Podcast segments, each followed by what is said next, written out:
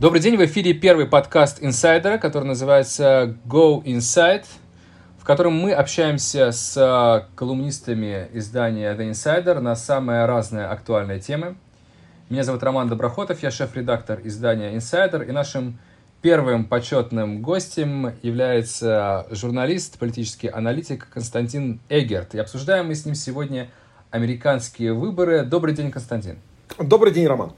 Этот подкаст, возможно, многие послушают уже после э, дня голосования. Надо сделать его таким немного более вечным, э, чем вот те полтора дня, которые остались до выборов. Поэтому давай начнем только э, с первых нескольких слов о наших прогнозах, которые, видимо, различные, и потом просто перейдем к обсуждению, собственно, значимости выборов и политической ситуации в Америке как таковой. Вот первый мой вопрос, соответственно, это все-таки, что ты думаешь по поводу шансов Трампа и Байдена, и на кого бы ты поставил на этих выборах? Я думаю, что несмотря на то, что э, все предсказывают победу Байдена, полагаться на это в общем-то, наверное, целиком не стоит. Думаю, что как минимум это будут выборы с очень высококонкурентные. Байдену не достанется легкой победы, если будет победа Байдена. Более того, я пойду дальше и скажу, что, наверное, шансы выиграть у Трампа намного более серьезные, чем принято считать сейчас. Ну, э, я раскрою небольшой секрет. Мы с тобой уже даже поспорили на бутылку э, коньяка, как и на прошлых выборах. На прошлых выборах я ее, естественно, проиграл, потому что я как рациональный человек – ставил на победу Хиллари Клинтон и, как и все рациональные люди, оказался здесь в самой, конечно, неприятной ситуации. А, здесь мы снова поспорили, и если сейчас ты выиграешь у меня вторую бутылку коньяка, то я буду вынужден признать, что я вообще ничего не соображаю в американской политике. Но пока у меня есть шансы, наши слушатели, кстати, гораздо, видимо, лучше будут уже знать, кто из нас настоящий политический аналитик. Пока я все-таки ставлю на победу Байдена, причем я считаю, что его шансы велики не только на победу, но и на разгромную победу с большим количеством выборщиков, с отрывом, может быть, даже в 100 выборщиков. Но перед тем, как я обосную свою позицию, мне хочется, чтобы ты все-таки поподробнее обосновал свою. Почему ты считаешь, что выборы будут очень конкурентными, и почему у Трампа даже немного больше шансов, чем у Байдена? Я бы не сказал, что у него больше шансов, чем у Байдена. Я бы сказал, что они серьезнее, чем принято считать. Вот, вот что э, я сказал. Дело в том, что общенациональные опросы общественного мнения в Соединенных Штатах, как правило, не играют, в общем-то, никакой роли, потому что известно, все выборы решаются не всеми там 50 с лишним штатами, а только ну, полутора десяткам штатов относительно, которые в общем-то, колеблются между республиканцами и демократами. А более того, несколько штатов, включая, например, Флориду и Пенсильванию, дают коллегии выборщиков такое число выборщиков, что они, собственно, являются главными. И в прошлый раз Трамп очень убедительно одержал там победу. Сейчас даже вот эти вот опросы общественного мнения показывают в так называемых swing states, колеблющихся штатах, вот этих штатах-качелях, противостояние Байдена и э, Трампа идет в пределах статистической погрешности. Это номер один. Номер два. Есть целый ряд компаний, которые ведут тоже опросы общественного мнения по другим методикам, нестандартным методикам, там, телефонных опросов и так далее, включая компанию Trafalgar, которая как правило, за последние там, пять лет очень редко ошибалась, определяя победителя. Они определили были единственной компанией, которая делает опрос общественного мнения, которая предсказала победу Трампа в 2016 году. И сейчас они тоже говорят о том, что все будет намного более драматично, у Трампа очень реальный шанс победить. Наконец, в-третьих, дело в том, что в эпоху, когда сказать, что ты будешь голосовать за республиканцев, иногда очень сложно, потому что вот эта машина медийная, очень активно промоутирует идею, что вот Трампа это дьявол воплоти. Многие люди просто не будут говорить тем, кто проводит опрос общественного мнения, как они реально будут голосовать. Знаешь, как если опросить людей где-нибудь там в доме в, в Москве, каком-нибудь, в каком-нибудь престижном районе, там, на чистых прудах, да? Сколько из вас смотрит телеканал «Культура», а сколько смотрит там шоу Галкина? А вот в опросе общественного мнения будет одна цифра. А если замерить телевизионный, потом сделать замеры объективные, выяснится, что шоу Галкина смотрит намного больше, чем телеканал «Культура», даже в самых интеллигентских там квартирах или домах. Я думаю, что очень многие не говорят, как они будут голосовать по-настоящему. Так было и в 2016 году. И э, думаю, что эффект сюрприза может быть, я не говорю, что у Трампа нету сейчас а, багажа, негативного багажа, который он с собой несет. Это прежде всего, конечно, его, ну, не очень уверенная, хотя не такая чудовищная политика в отношении пандемии, и его импульсивный характер, э, вот это бесконечное, так сказать, э, вихрь скандалов, который за ним следует, твиттер и так далее. Люди от этого, конечно, устали, поэтому Байден представляется им неким таким писмейкером, так сказать, миротворцем, который все успокоит. Никакого успокоения не будет, в этом я абсолютно убежден. Но да, могут проголосовать за Байдена, но я все-таки, просто потому что мы с тобой должны поспорить, и потому что я люблю рисковать, я ставлю на то, что победа Трампа может быть вполне реальной, и это будет реально очень-очень большой сюрприз для многих. Да, ну вот смотри, вот а, твой аргумент о том, что голосование за Трампа это во многом такое guilty pleasure, стыдное удовольствие, о котором не хочется сообщать социологам, он вполне имеет право на существование, тем более а, мы знаем а, такой эффект, а, в том числе и в России, потому что про Путина тоже очень многие не хотели бы говорить социологу, который знает твой номер телефона, например, или твой адрес. Это может быть некоторым кажется опасным. Но в случае с Трампом здесь есть два факторы. Первый, э, то, что в 2016 году было guilty pleasure, совсем по-другому воспринимается тогда, когда Трамп уже является президентом. То есть уже э, не так уж и стеснительно говорить о, о поддержке э, в адрес действующего президента, когда ты знаешь, что с тобой как минимум половина Америки. Это совсем не то же самое, когда он избирался на праймерис, и когда он действительно считался многими маргиналами, и многие видные республиканцы, в том числе те, которые потом э, слились э, с ним в экстазах объятия, его очень активно критиковали. Так что, э, в общем, сегодня вряд ли уже этот эффект стеснения так уж силен. Ну, допустим, он был силен в 2016 году. Это означало тогда, что есть определенный зазор между реальным голосованием и тем, что люди отвечали в соцопросах. Правильно я тебя понимаю? Вот тогда, в таком случае я тебя спрошу, как ты думаешь, в каком количестве штатов, если мы берем опросы там за считанные дни до выборов, да, на прошлых выборах 2016 года, в каком количестве штатов социологи в среднем ошиблись в своем прогнозе и дали победу Хиллари в то время, как там победил Трамп? Сколько было вот таких штатов э, в США, как ты думаешь? Я не, не думаю, я даже уверен, что это можно узнать точно, но я бы подготовился и посмотрел бы на эту статистику. Нет, а я специально, нет, я специально посмотрел, просто мне, мне интересно твое психологическое восприятие вот тех прошедших выборов. Вот ты бы какую бы цифру бы назвал? Сколько это там? Один, два, или пять, или десять, или тридцать? Нет, я не думаю, что это не 10, э, но я думаю, что это не 3, я думаю, что, может быть, это в районе 5, вот так вот где-то. На самом деле таких штатов было всего два, это Висконсин и Пенсильвания, и еще было два штата, где социологи говорили, что в рамках погрешности мы даем им равные а, результаты, там Невада, еще какой-то штат. А, ну, плюс еще Аляска, ну, там всего там три выборщика, ее можно пренебречь. Так что из, из крупных swing states было только две э, ошибки социологов. Правда, они были очень серьезные, потому что там в обоих случаях давали больше 5% преимущества Хиллари Клинтон. То есть это ошибка существенно больше статистической погрешности. Но важно другое. Важно то, что одно дело, когда мы говорим об ошибке в одном-двух штатах, где есть какие-то скрытые факторы, да, например, там недавно туда приехал Трамп, и там быстро менялись впечатления людей, социологи не успели это зафиксировать и так далее, и так далее, да. И другое дело, когда мы имеем ситуацию, где, в общем-то, в преобладающем большинстве сомневающихся штатов сейчас социологи отдают, опять же, больше статистической погрешности, победу Байдену. И если мы сейчас сделаем простую вещь и ну, как бы зафиксируем, э, зафиксируем результаты выборов таким образом, каким социологи отдают преимущество по последним опросам, да, то есть если все будет так, как предсказывают э, социологи наиболее вероятным, то разница в выборщиках у нас будет больше а, сотни голосов, то есть 335 будет у Байдена и 200, тут я не могу разглядеть с чем-то, там 200 с копейками у Трампа. Это та картина, которую мы имеем, порядка 100 голосов а, выборщиков преимущества, которая может как бы уйти на самом деле Трампу из-за неправильного подсчета социологов. Да? То есть это несколько очень крупных штатов должно быть, не два и даже не три штата. Возможно, я не исключаю, я признаю, что я рискую, э, выдвигая вот это э, предложение. Но как минимум, я думаю, что на самом деле борьба, как мне кажется, все-таки будет намного более жесткой. Более того, нельзя забывать, что, и это, наверное, уже может перевести нас на разговор о будущем, что то, что сделал Дональд Трамп, в 2016 году.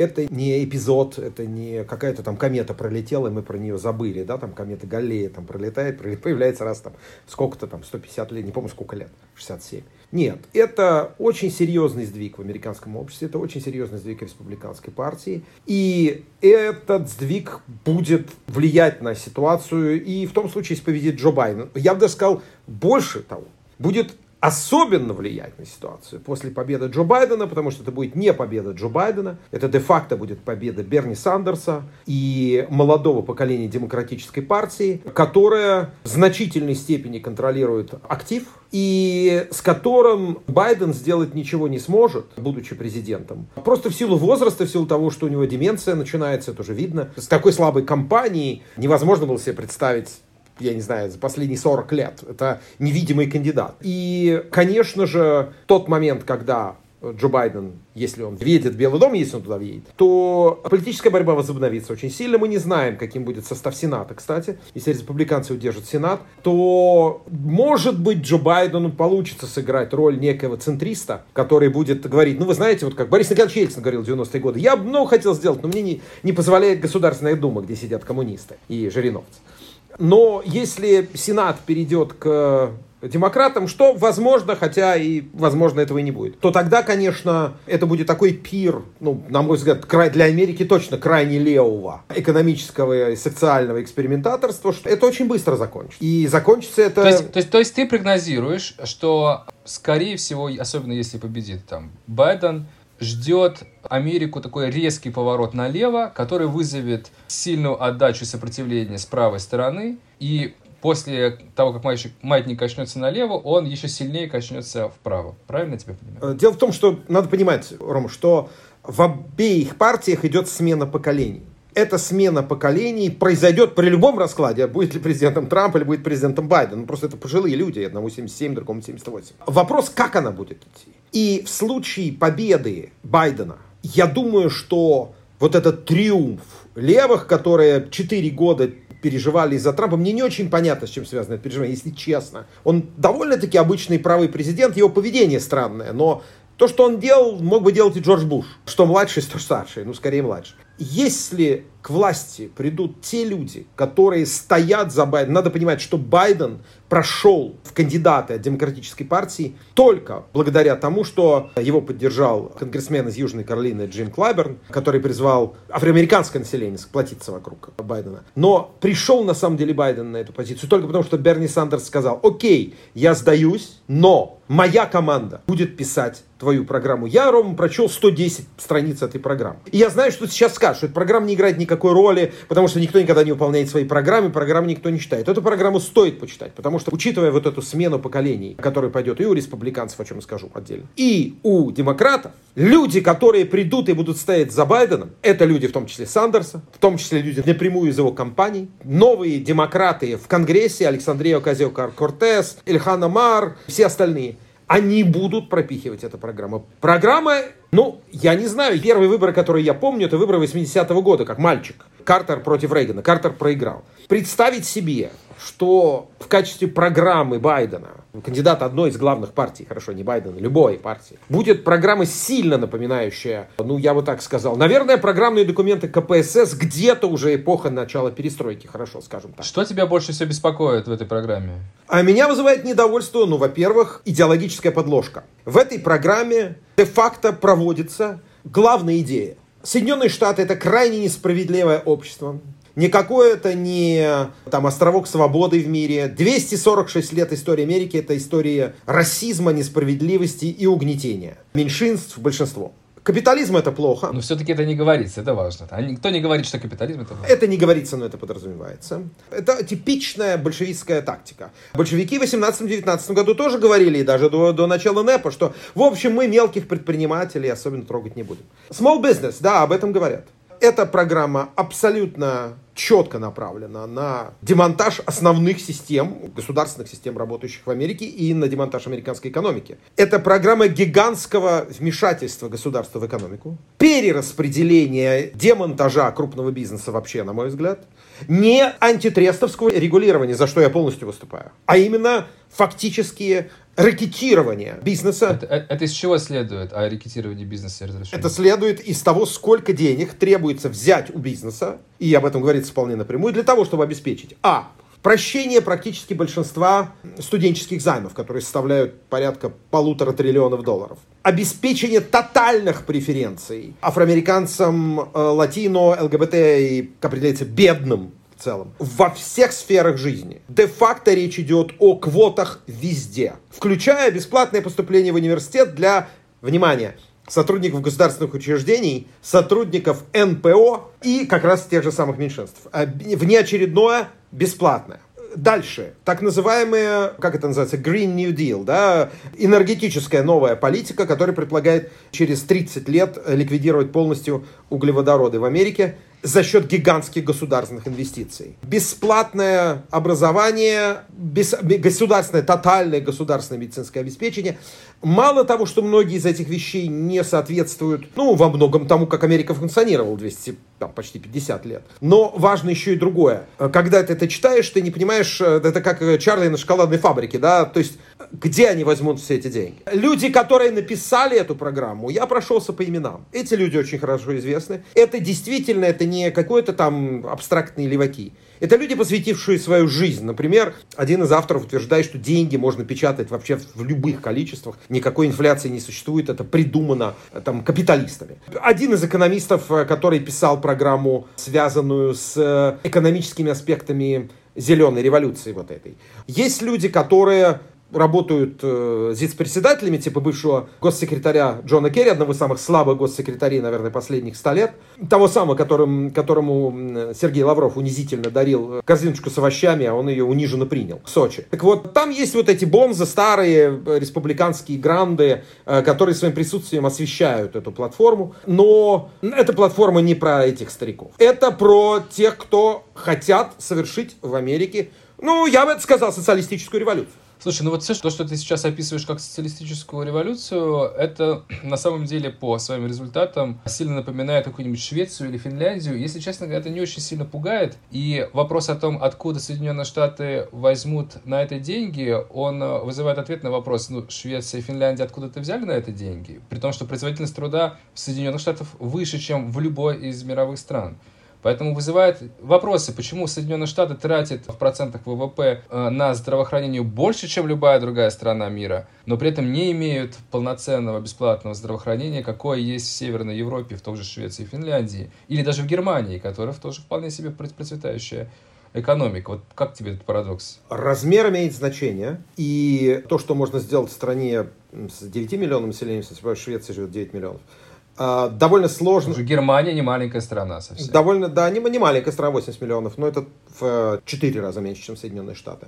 То, что можно сделать на маленькой территории с небольшим народом, сложнее сделать на большой территории с большим народом. Кроме того, надо не забывать, существуют такие понятия, так сказать, как культура, существуют такие понятия, как, ну, в конце концов, какие-то конституционные основы Соединенных Штатов. Для... Речь идет о такого уровня перераспределения собственности в этой программе и денег, которую невозможно сделать без массированных конфискационных мер. Нельзя забывать, что и шведское, и там общество, скажем, пришло к этой модели через, да, такие очень умеренные перераспределительные механизмы, через согласие значительной части общества на то, что там произошло. Кроме того, нельзя забывать, что скандинавская модель тоже разная. Я думаю, ты хорошо знаешь, что, например, рынок труда в Дании значительно менее зарегулирован, чем он зарегулирован в Швеции. Там часто нанимают, кстати, людей из Швеции, потому что Дания, несмотря на такой образ принадлежности к вот этой скандинавской социалистической модели, довольно не социалистическая страна. Речь идет, конечно же, о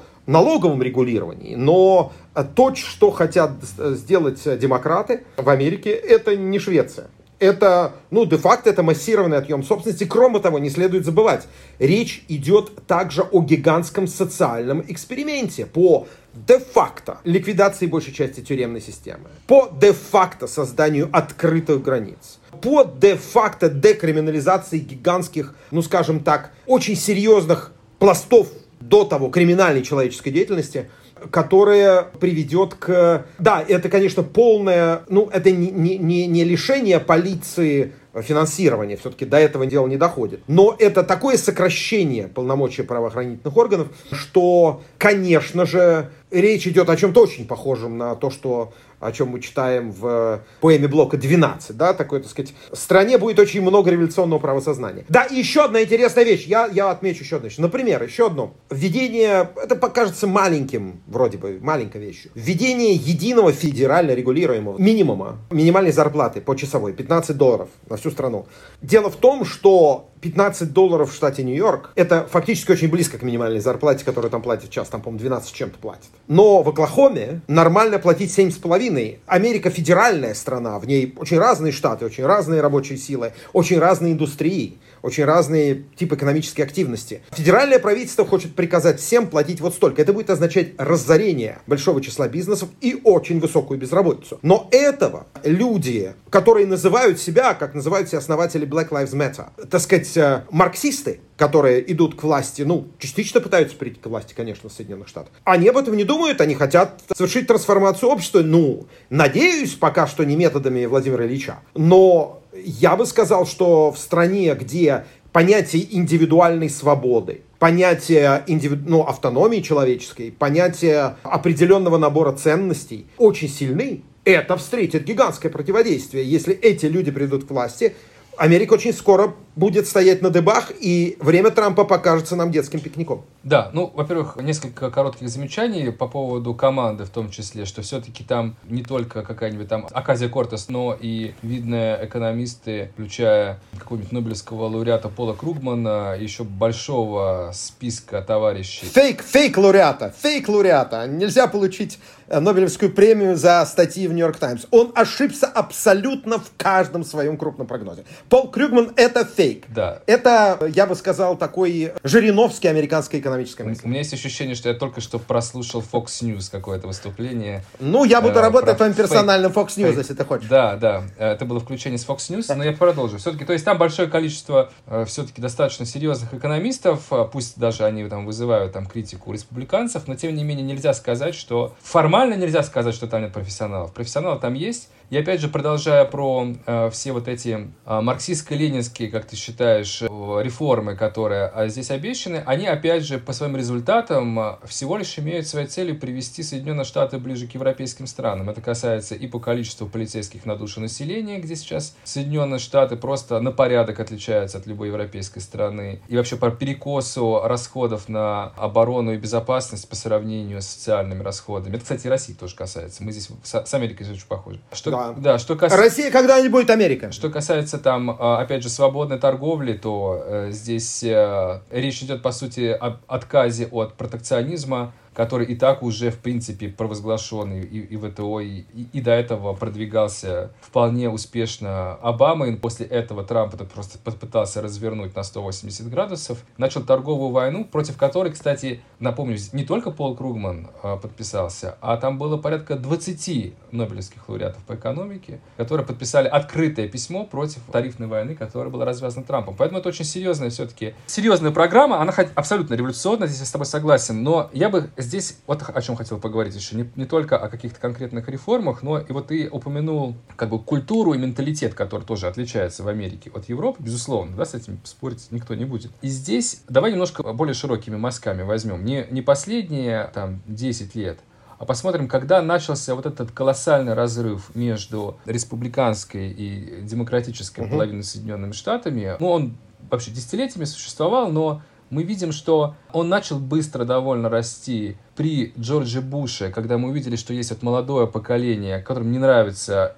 эти 8 лет относительно консервативного правления, который хочет какой-то модернизации перемен, начал вот нарастать какой-то кризис. Это не только такой возрастной, не только поколенческий, конечно, кризис. Здесь было много разных других факторов, в том числе социально-экономический разрыв между бедными и богатыми, которые, опять же, на порядок выше, чем э, в Европе, в Соединенных Штатах. Вот эти вот социальные и демографические противоречия, они накапливались, накапливались и вылились сначала вот эту первую революцию, Обамовскую революцию знаменитую, которая и эстетически, и ценностно ценностно и экономически. Она была такой очень революционно настроенной. И вот мы видим вот это молодое поколение, которое имеет своего кандидата, он побеждает, он успевает провести даже одну реформу Обамакэр. И потом, через два года, он а, теряет а, Конгресс, и на этом все его замечательные реформы заканчиваются. Собственно, кроме там легализации гей-браков, а, в общем-то, ничего серьезного, такого фундаментального из того, что он собирался сделать, он, получается, сделать так и не смог. Например, вот эта реформа образования,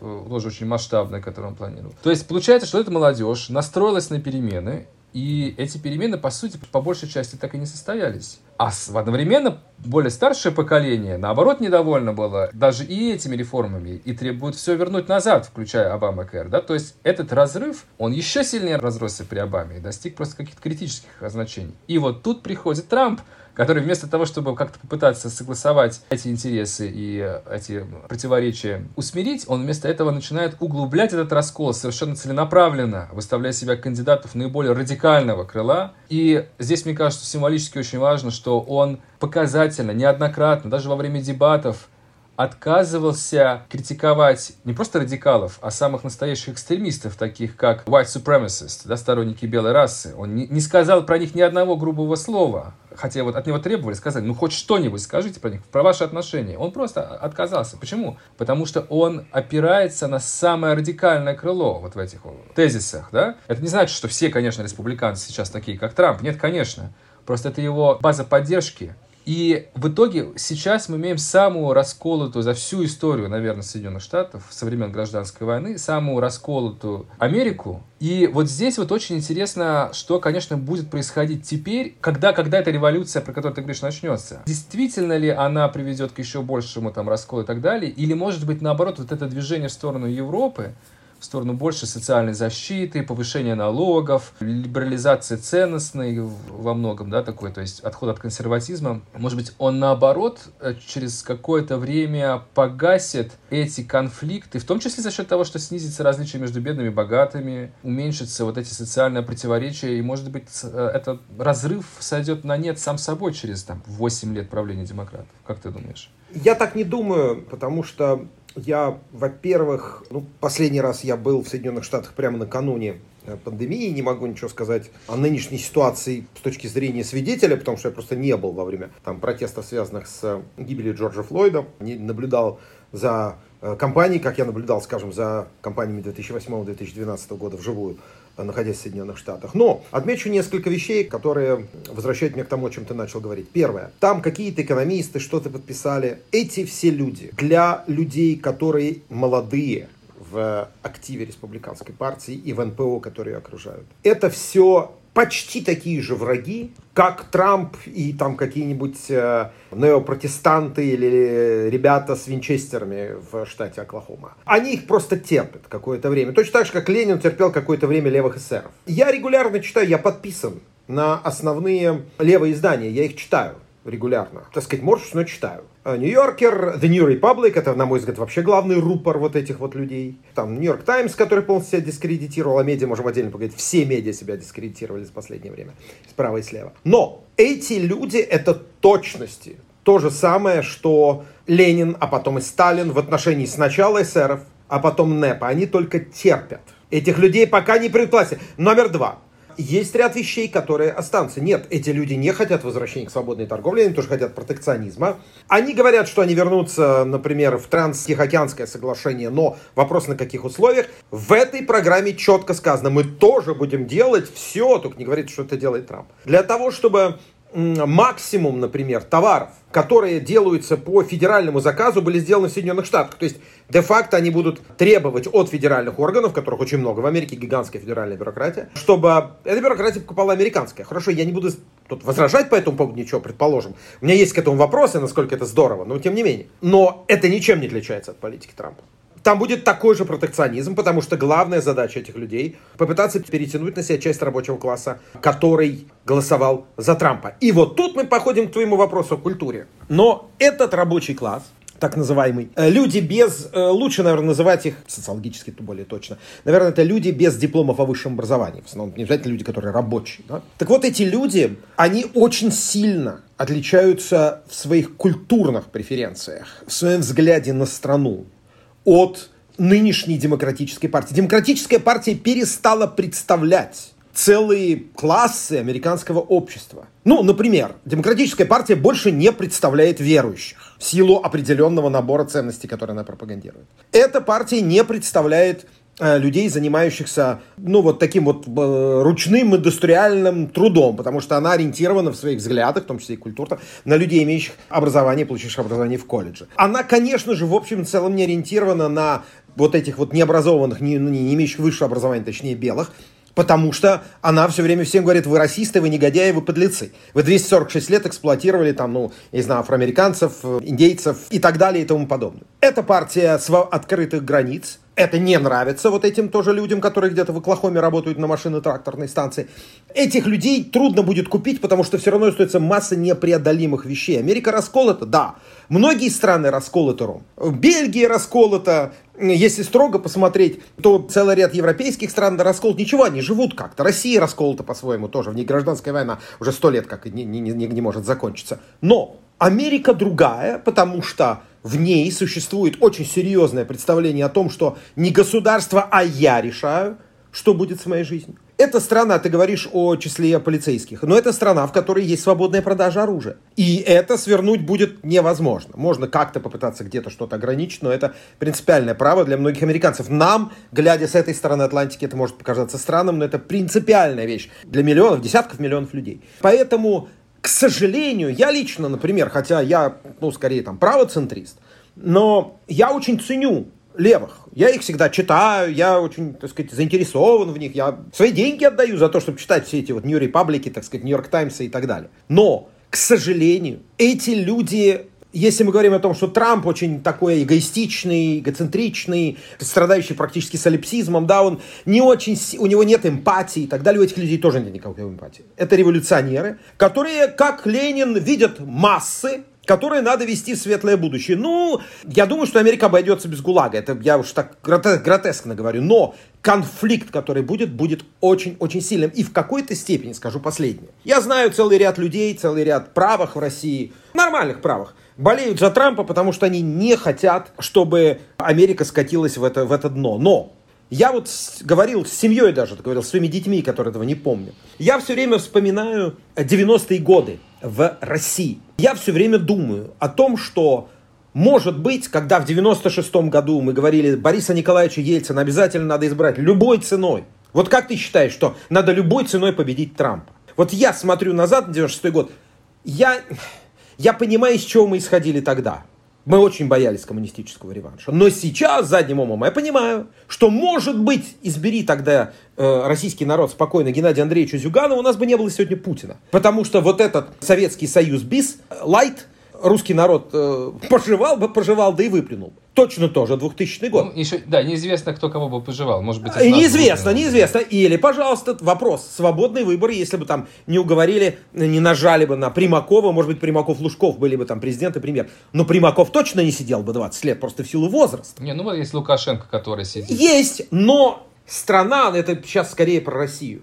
Я думаю, что страна очень долго не взрослела а, Россия очень долго не взрослела, ей только предстоит повзрослеть. В Америке, может быть, 4 года администрации дедушки Байдена, который реально, вероятно, не сможет ничем управлять, вероятно.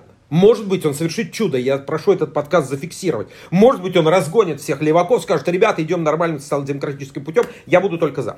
Но если этого не произойдет, то 4 года Байдена произведут большую революцию, в том числе и справа. А у республиканцев фантастический кадровый резерв – который идет на смену нынешнему поколению политиков. Ну, кстати, кадровый резерв республиканцев, вот молодое поколение республиканцев, оно гораздо ближе к демократам, чем Трамп, просто в силу того, что просто в целом мышление молодых людей сильнее, фактор возраста здесь сильнее, чем фактор партии оказывается, просто потому что в целом мышление нового поколения гораздо менее ограничено какими-то стереотипами и, и, и левыми, и правыми в данном случае. Ну, я бы не сказал, Ром, если мы посмотрим на тех, кого сейчас, я не знаю, может, какие-то еще новые люди повыскакивают, тех, кто сейчас являются восходящими звездами республиканской партии, и кто, кстати, может занять посты э, во втором правительстве Трампа, если вдруг. Ну, Марко Рубио условный какой-нибудь, да? Вот это. Ну, не только Марко Рубио, сенатор Том Коттон сенатор восходящая звезда, сенатор Джош, Джош Холли, конгрессмен Бен Креншоу. Многие из них, кстати, ветераны Афганистана и Ирака. У них очень очень-очень большие счеты к ну, коллективному Оказио Кортесу, и э, не забудем забывать про людей, которые очень неплохо себя показали с точки зрения республиканцев в период Трампа. Это Майк Помпео и это Майк Пенс. Они тоже будут очень серьезными людьми в республиканской партии. С большим политическим опытом. У демократов таких людей сейчас, пока, я все понимаю, все пока, очень-очень мало. Значит, все-таки вернемся к вот этой вот э, картинке, которую я постоянно слышу от консервативно настроенных людей, о том, что вот, значит, демократическая партия, она состоит либо из пожилых маразматиков в виде Байдена, либо от молодых ленинистов в виде Акаси Корта. Значит, если бы эта картинка соответствовала действительности, тогда вряд ли бы сначала Хиллари Клинтон, а потом Байден могли бы выиграть праймерис. То есть раз все-таки они выиграли, значит, внутри демократической партии умеренно либеральное крыло составляет большинство. Даже внутри демократически. Я молчу про всю Америку, потому что одно дело выиграть праймерис, а другое дело стать президентом всей Америки, где тебе тоже надо быть легитимным. Это значит, что тебе надо хоть как-то, но все-таки удовлетворить интересов тех людей, которые за тебя не голосовали. Поэтому по определению после выборов победивший кандидат все-таки немножечко двигается от тех лозунгов, которые он говорил в предвыборной кампании, рассчитывая на, на демократов, двигается немного в такую другую, в другую сторону. Поэтому я думаю, что все-таки очень маловероятно, что нас ждет прям какой-то такой радикально левый реванш, в том смысле, в котором ты говоришь, да, в коммунистическом смысле. Но я с тобой согласен в том, что нас ждут явные реформы в сторону, которые сдвигают институты Соединенных Штатов в сторону институтов Европы, где речь идет о пропорциональной шкале налогов, где речь идет о большей ответственности государства за инфраструктуру и за какие-то такие экономические, социальные, даже не экономические, за какие-то социальные сферы, в том числе здравоохранение, в том числе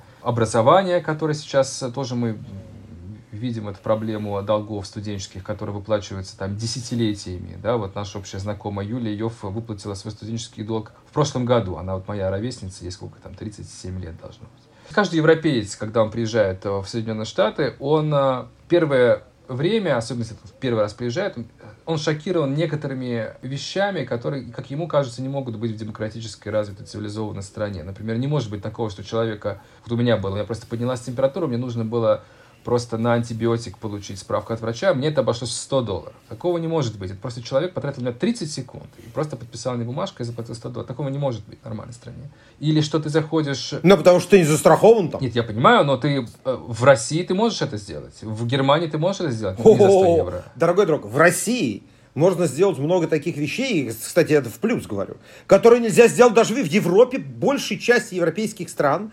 Ты должен на большую часть лекарств, которые мы покупаем совершенно свое, я покупаю для себя лекарства, очень многие в России, когда я хочу их купить в Европе, я должен идти к врачу. И тоже, кстати, платить, ну, может быть, не 100 долларов, а там 30 евро.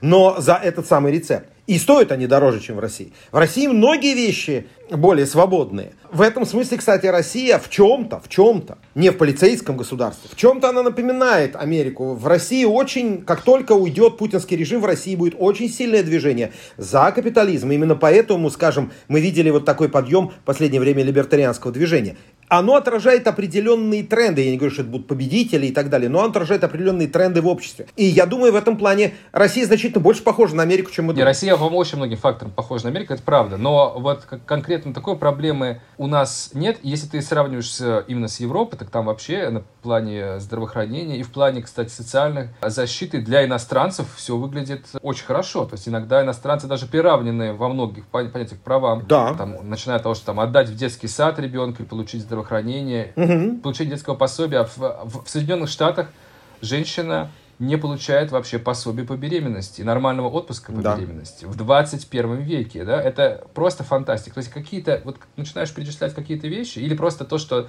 ты идешь по улице и, и идут какие-то парни, ну, в некоторых штатах такое, да, с, просто с огнестрельным оружием у себя, значит, на поясе вальяжно, и ты понимаешь, что от их настроения зависит очень много. И если, например, у них какие-то психические заболевания связаны с тем, что они слишком много времени тратят за компьютерными играми и на этой почве поехали, они потом в своей школе потом приходят и застреливают 20 своих одноклассников. Да, да, это все риски, э, которые есть. Я с тобой согласен, но э, и выскажу такую мысль. Во-первых, если считать, что, как любил говаривать э, твой любимый и мной нелюбимый президент Барак Обама, у истории вроде как есть, знаете, правильная сторона и неправильная. Вот надо оказаться на правильной стороне, значит, исторического процесса. Вот история куда-то идет, где вот правильно, а вот где неправильно мы оставляем сзади. Это, конечно, чепуха. История не идет куда правильно и куда неправильно. Просто вещи меняются. Я могу себе представить, в истории Соединенных Штатов такое уже было.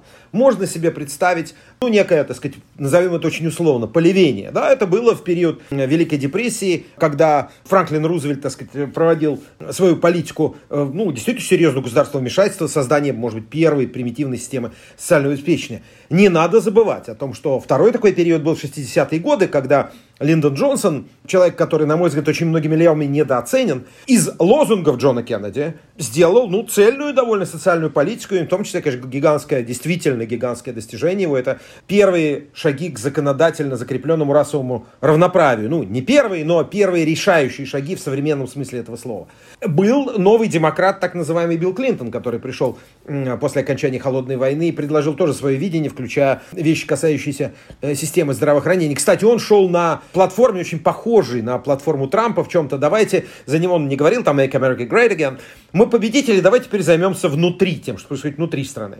Он оказался одним из самых международно значимых президентов, э, ну, по крайней мере, в истории 20 века, человек, который способствовал, так сказать, расширению НАТО, который Америку сделал действительно, так сказать, лидером и в хорошем смысле это слово мировым полицейским. Это не важно, что он отвратительный, отвратительная личность как таковой, но то, что он сделал, конечно, прекрасно. Ну, в том, что касается внешней политики, точно. Но дело в том, что это возможно, конечно, но не будем забывать, Роман, то, что возможно, если в Америка может стать более социалистической, кто знает.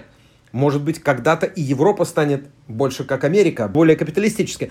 Потому что сегодня, я, так сказать, это знаю, что называется, просто глядя на это вблизи, конечно же, Европа во многом задыхается в тисках ненужного государственного регулирования. Европейский Союз — это проект, который долго еще будет приходить к чему-то. Мы посмотрим, как все будет, но я одно скажу. Возвращаясь к теме молодых в партии. В политике всегда важна решимость взять власть. Вот, вот эти все, то, что называется по-английски establishment democrats, старые демократы, да, которые там по 20, 30, 40 лет сидят в этих партийных машинах, работают там, не знаю, кем, сенаторами, периодически приходят в исполнительную власть и так далее. Все вот эти главные редакторы New York Times, э, обозреватели CNN, все эти люди, они такие, вот, знаете, это очень удобно быть левым, так сказать, с бокалом шардоне в одной руке, глядя, так сказать, из пентхауса на Манхэттен. А они, в общем, у них все хорошо. А вот те, которым, ну вот поколение Оказио Кортес, те, кто чуть моложе и чуть старше, люди, идущие из числа активистов, так называемых community organizers, да, ну, де-факто такие комсомольцы, да, которые организуют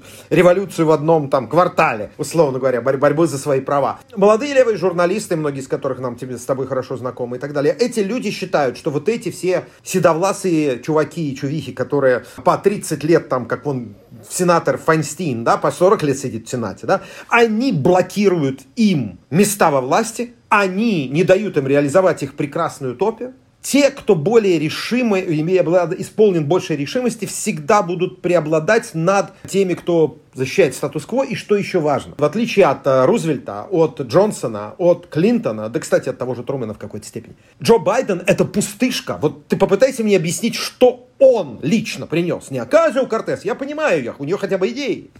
Что лично Байден представляет? Байден не представляет ничего, кроме Джо Байдена, 47 лет в политической машине — в которой он всегда колебался вместе с линией партии, как говорили э, в эпоху сталинских чисток, шутили. И в этом смысле, когда у тебя президент без идей, когда у тебя вице-президент, которая, прямо скажем, власть хочет очень, но идеи этого человека довольно странные. Кстати, многие из них, по-моему, настолько авторитарные, что вполне вписались бы на противоположном политическом фланге, я имею в виду Камалу Харрис. И тебя подпирает актив партии, который жаждет этих чисток, я бы не сказал, что это сравнимо с тем, что было раньше. Я не очень уверен, я не говорю, что в Америку ждет социалистическая революция, но то, что значительная часть тех мер, которые в этой программе содержатся, а люди, которые стоят за Байденом, вот эти молодые наследники Берни Сандерса, захотят реально воплотить жизнь, в этом я уверен. Ты правильно говоришь. Люди очень, большая часть людей, наверное, не хочет тотальной государственной медицины, чтобы у них конфисковали их э, револьверы и заставили их детей ходить только в государственные школы. Но я уверен, что то, что будут делать эти люди, даст очень серьезный толчок республиканцам, который скажет, смотрите, что они отбирают вашу свободу. В отличие от Европы, в Америке понятие свободы действительно очень серьезно. Ты не можешь с этим не согласиться. Да, вот а последнее, на чем я хотел бы вот заострить внимание, это э, вот то, о чем, собственно, мы начали уже говорить, да, о том, что вот это новое поколение, оно отрицает ценности нынешних э, правителей обеих партий, и оно будет определять там, политику через 10 лет, э, просто потому что физически ну, невозможно э, столько оставаться в здравом рассудке, угу. если тебе там под 80 лет. Это значит, что нам надо присматриваться к тому, что говорят и пишут э, люди, которым сейчас по 30, а может быть даже меньше лет, потому что мы видим, что сегодня рекордная просто активизация в Соединенных Штатах именно молодого поколения, да. не только в Соединенных Штатах. Кстати, мы видим это в Европе, мы видим это в России, Белоруссии, угу. мы видим, что люди там, старшего школьного и студенческого возраста, как в каком-нибудь там 68 году, э, на, начали активно интересоваться политикой. Это сильно влияет, конечно, и на партийных всяких лидеров, потому что они вынуждены на них тоже ориентироваться. Так вот, если мы посмотрим на них, то все-таки, как мне кажется, мы обнаружим, что для этих людей вообще вот все вот эти понятия левый, правый, нижний, верхний, не имеет никакого смысла. Все эти идеологические штуки, типа там коммунизм, социализм, они имеют, они как будто резонируют в душе только у очень узкой группы, это какие, ну, в России это, условно, не знаю, там, выпускники какой-нибудь там высшей школы экономики, гуманитарных факультетов, да, которые там уже поделились между собой на марксистов и либертарианцев и в своих ютубах ведут а, какие-то войны, да, вот ан- аналоги такие есть mm-hmm. в любой стране, в том числе в Соединенных Штатах. Вот у них есть свои какие-то лидеры своей партии, они между собой э, там, значит, грызутся, выясняют отношения, э, и у них могут быть какие-то популярные лидеры в виде тоже там Акаси Корта с левой стороны, и там у либертарианцев там какие-то свои с правой стороны, но для преобладающего большинства американцев, особенно молодых американцев, Вообще все эти понятия типа там социализм и прочее, э, и в том числе просто вообще деление на левый, правый, потеряли смысл, и это особенно видно на Трампе, который никакой не левый, никакой не правый просто по определению, потому что он популист, который совмещает в себе, как и все популисты, и, и левые, и правые идеи, как это делал Сталин, как это делал Гитлер, как это делали все люди, которые одновременно совмещали какой-то такой консерватизм с одной стороны и э, какие-то такие популистские левые лозунги с другой стороны. Да? Это типичная популистская штука. Вот она, Трамп даже, может быть, в каком-то смысле помог а, вот этим своим популизмом смешать окончательно все карты. Это просто вы, из этого система перезагрузится так или иначе. Потому что старое понятие левого и правого, ну, вот окончательно последние четыре года потеряли смысл в Соединенных Штатах. Вот, э, и в этом смысле, мне кажется, может быть, это даже очень хорошо, потому что новое поколение уже ориентируется не на какие-то партийные устаревшие идеологии, а оно ориентируется на мировой опыт. И вот оно смотрит, а где, где вот им нравится, они же путешествуют еще все, все время сейчас дешево. Ну, сейчас, конечно, коронавирус никто не путешествует, но, надеюсь, это вернется когда-нибудь. И каждый из, э, там, у нас даже там стажерки в инсайдере уже объездили там по 10 э, стран, э, даже имея не самую высокую зарплату пока еще. Это исправится, если вы будете, кстати, донаты делать инсайдеру. Так вот, эти люди видели сами глазами, как живут в Дании, как живут в Швеции, как живут в Германии, как выстроены отношения между людьми, какие у них есть темы, которые не стоит затрагивать в приличном обществе, какие вещи дозволительны, какие нет и так далее. То есть этот обмен опытом очень активно сейчас. И я думаю, что мы получим просто новое поколение а, людей, которые и в Америке, и в Европе, и в России будут мыслить примерно на одной волне, и они будут очень сильно отличаться от нас с тобой, и от, а, тем более от Байдена стран. От, ну, от меня точно. Соглашусь и не соглашусь. Соглашусь в том, что, конечно, новое поколение привносит что-то новое, и я добавлю одну вещь. Новое поколение, которое живет в эпоху беспрецедентной информационной открытости, действительно, в том числе через язык массовой культуры, через язык, если хочешь, даже метафорического тиктока коллективного, конечно же, находит язык намного быстрее теперь, чем это было, скажем, даже 20 лет назад. С другой стороны, личный опыт никто не отменял, и американцы по-прежнему ездят намного меньше, чем стажерки из инсайдера, которых я тепло поддерживаю и надеюсь, что они будут есть еще больше, а ты им будешь повышать зарплату. По мере, пожалуйста, пожалуйста, давайте донаты это инсайдеру, иначе вы не будете иметь такую великолепную возможность просто, во-первых, поддержать хороших молодых людей, во-вторых, слушать таких звезд, как мы с Ромой. Да. В-третьих, важно еще вот что, тем не менее. Американцы по-прежнему живут прежде всего в Америке. Они очень мало знают об окружающем мире. Я работал в американской компании, сталкивался, ну, хотя пусть это было там 8-9 лет назад, с 20-летними, которые, ну, у них было реально очень плохое представление об окружающем мире, скажем так. Но и это образованные люди, работавшие в глобальной компании. Я скажу вот что. Мне кажется, что вот это представление о том, что, да, правые и левые кончились, оно и правильно, и неправильно. Просто теперь водоразделы будут пролегать иначе. Дело в том, что мы забыли упомянуть одну важную очень вещь. Окончание холодной войны постепенно размыло существовавший раньше консенсус, ну, в том числе, кстати, в Соединенных Штатах. Потому что все-таки в период холодной войны демократы и республиканцы понимали, мы можем между собой бороться, но есть общий враг. Это Советский Союз, марксизм и так далее и тому подобное. И надо ему противостоять. После того, как это ушло, после того, как казалось, что, ну, в кавычках, капитализм победил, очень условно говоря, это необходимость в единстве отпала. Это абсолютно естественно. Ты говоришь о новом поколении. Новое поколение, для которого не важно левое или правое, повторяет, если мы смотрим сейчас на левых американских, вот тех самых, которых я читаю в New Republic, в Нью-Йоркере, в Нью-Йорк Таймс и так далее, повторяют абсолютно те же самые мантры, которые, ну, в новом преломлении, но смысл тот же самый, которые говорили там 100 лет назад, 110, 115 лет назад большевики. Это принуждение к правильной жизни, принуждение к правильной идеологии. Это враг, если враг не сдается, то его надо уничтожить. Ну, пока не физически, а морально. И вот эти толпы, ходящие в Твиттере, там, выискивающие на что обидеться, это как раз часть вот этой стратегии. Просто, ну, общество меняется, оно не такое, как оно было в 1905 году, и технологии другие. Но это смысл тот же, моральный смысл тот же самый. И в этом смысле мы просто имеем дело с людьми, которые говорят, о, ну это не надо нам что рассказывать про Сталина, про Мао там и так далее. Это все было просто неправильно, а мы сделаем правильно. Ведь Ленин же тоже говорил, мы сделаем не так, как Маркс, мы сделаем не так, как Дантон, мы сделаем не так, как Робеспьер. Мы сделаем правильно. Мы знаем, что из этого получилось, когда люди говорят, мы сделаем правильно. То же самое, но правильно. И есть еще один важный момент. Да, я, кстати сказать, никогда не думал, что будет так отрицаться сама идея капитализма и частной собственности, но среди, как минимум, части вот этого левого спектра, молодого, это отрицание намного более сильное, чем я думал. Но есть еще один очень важный момент, о котором надо говорить. Вот мы как-то мало говорили о ценностях. На мой взгляд, мое личное мнение, главный водораздел, конечно же, пролегает по линии... Я бы очень это условно назвал, это трудно назвать точно, но главный водораздел в мире сегодняшнем пролегает по линии условно говоря, Божие и безбожие. Вот в широком смысле этого слова. Речь не идет о ты атеист или католик. Нет. Речь идет о том, видишь ли ты в человеке не образ и подобие Божие, но самодостаточную личность, у которой есть достоинство. И, кстати, в, это, в этой связи вся дискуссия об абортах, она очень важна. Во всем мире важна. Потому что это принципиально разный взгляд на людей. Или ты видишь человека, который сегодня может объявить себя женщиной, завтра объявить себя рыбой, по послезавтра он может сделать себя еще кем-то. И мы должны все это принимать, потому что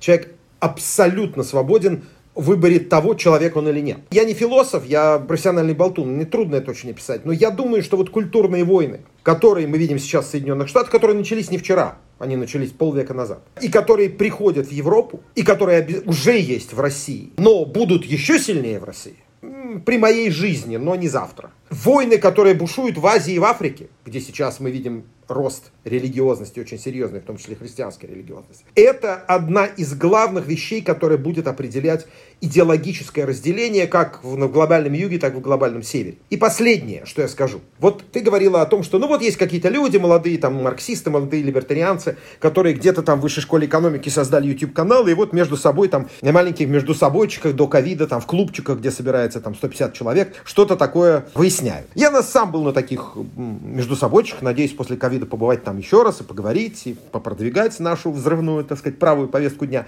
Но хочу сказать, Роман, эти люди очень-очень и очень важны. Потому что идейные тренды в обществе задают, задает не большинство, всегда задает меньшинство в любом обществе. В обществе таком, как российское, это еще важнее, чем в обществе американском. В Америке существует свободная политика, в которой рано или поздно как ты правильно заметил, вот приходят какие-то люди, которые не очень левым, не очень правым, вот нам бы тут починили бы крышу в детском саду, или бы налоги снизили, наоборот, повысили бы, и вот я хочу, чтобы у меня ружье не отобрали. Они не знают, где находится Париж, и никогда там не будут. Это не, не, не плюс и не минус, это просто так. Но в стране, где политики нет, ну, официальной политики, как в России. Вот эти клубы, эти между собойчики молодых левых, там, я не знаю, световцев и каких-нибудь будрайтскисов, они очень-очень важны. На этих площадках будет объединяться будущее России. В этом мы и похожи, и не похожи на Соединенные Штаты. Да, я, как ни странно, хотя я либерал, а ты консерватор, я с тобой бы согласился в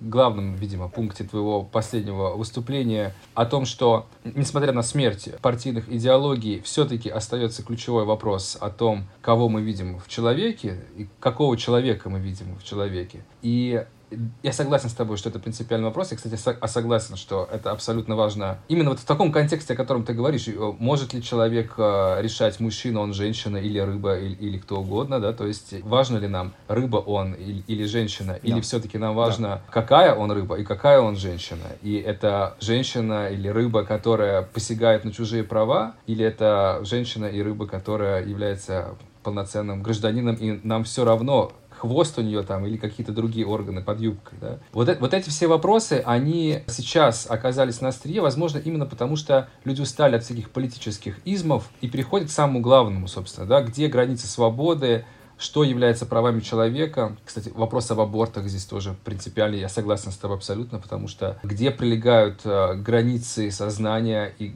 где кончается наше право на собственное тело, все вот эти на самом деле ключевые вопросы, и они абсолютно не политизированы, они касаются на самом деле не политики, они касаются сущности человека и сущности его ценностей. Поэтому, вот, поэтому они всегда будут находить, они всегда будут переливаться в политику. Но вопросы эти... Да, и они, и они отражаются э, иногда и в, в таких вещах, как те же самые политические карикатуры, когда мы вдруг видим, что во Франции и муфти, и президент, и атеисты, и христиане согласились с тем, что такие теракты невозможны, в то время как в развивающихся, скажем так, страны, страны развивающиеся, это, как известно, те страны, которые не развиваются, в виде, скажем, там России, Турции и всяких прочих, Наоборот, угу. в едином экстазе слились э, православные с Рамзаном Кадыровым, с Эрдоганом, о том, что какие плохие все-таки эти карикатуристы. То есть это на самом деле не, не политические, и не, даже не религиозные, никакие прочие вопросы. Это вопросы о человечности, о ценностях, о том, что такое на самом деле человека и где пролегают границы его свободы. Так что нам с тобой еще много чего предстоит обсудить в следующих подкастах. Да, я надеюсь, что мы сможем обсудить, э, во-первых, это, вот эту всю, так сказать, глобальную духовную революцию, и тот факт, кстати, что сегодня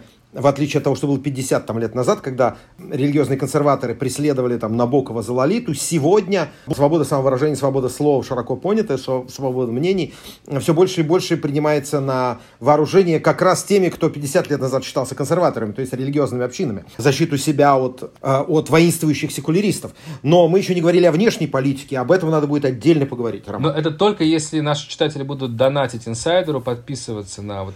Э, дом, донатьте, донатьте, я буду готов тогда чаще писать для романа. Конечно, конечно. Поэтому слушайте следующие подкасты. Эта серия подкастов называется Go Inside. Теперь они будут выходить регулярно. И я всех поздравляю с нашим завершившимся первым подкастом, гостем которого был замечательный аналитик и журналист Константин Эгерт. Спасибо за ваше внимание. Спасибо.